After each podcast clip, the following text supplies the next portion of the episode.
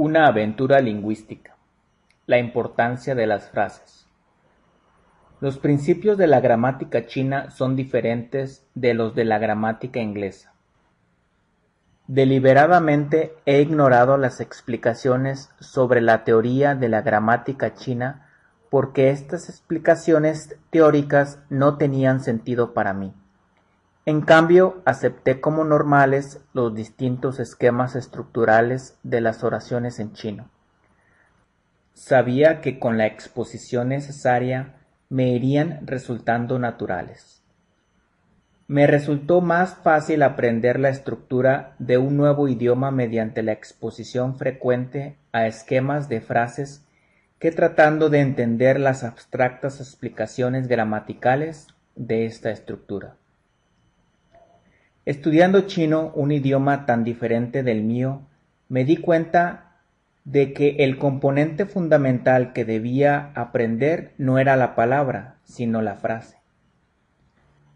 La habilidad para el idioma consiste en poder usar espontáneamente frases prefabricadas y esquemas de frases que son naturales para el hablante nativo y deben ser naturales para el estudiante. Las frases son el mejor modelo de práctica correcta en un idioma. Algunas palabras van naturalmente juntas de una manera que el estudiante no puede predecir, sino que solo debe acostumbrarse a ellas. Cuando las palabras están combinadas en las frases naturales del idioma, cobran fuerza y claridad. No es tan necesario aprender gramática y palabras, pero sí lo es aprender frases. Las palabras nuevas se aprenden con mayor facilidad dentro de las frases en las que se encuentran, y hasta la pronunciación se debe aprender en forma de frases.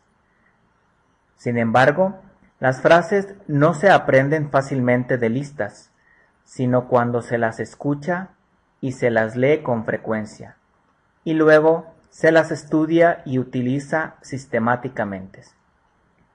Esta es la mejor manera de retenerlas.